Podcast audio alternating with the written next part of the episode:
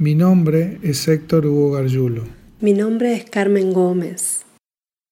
Fuimos secuestrados los dos juntos el 5 de marzo de 1976 y hasta el día de hoy continuamos desaparecidos.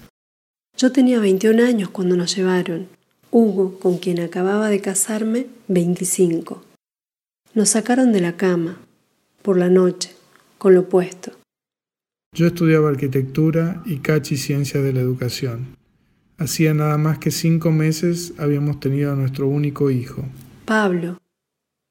Desde entonces, muchos nos buscaron y nos siguen buscando. Familiares, amigos, año tras año. Y no nos olvidaron. A través de los años nos siguen recordando y reclamando justicia.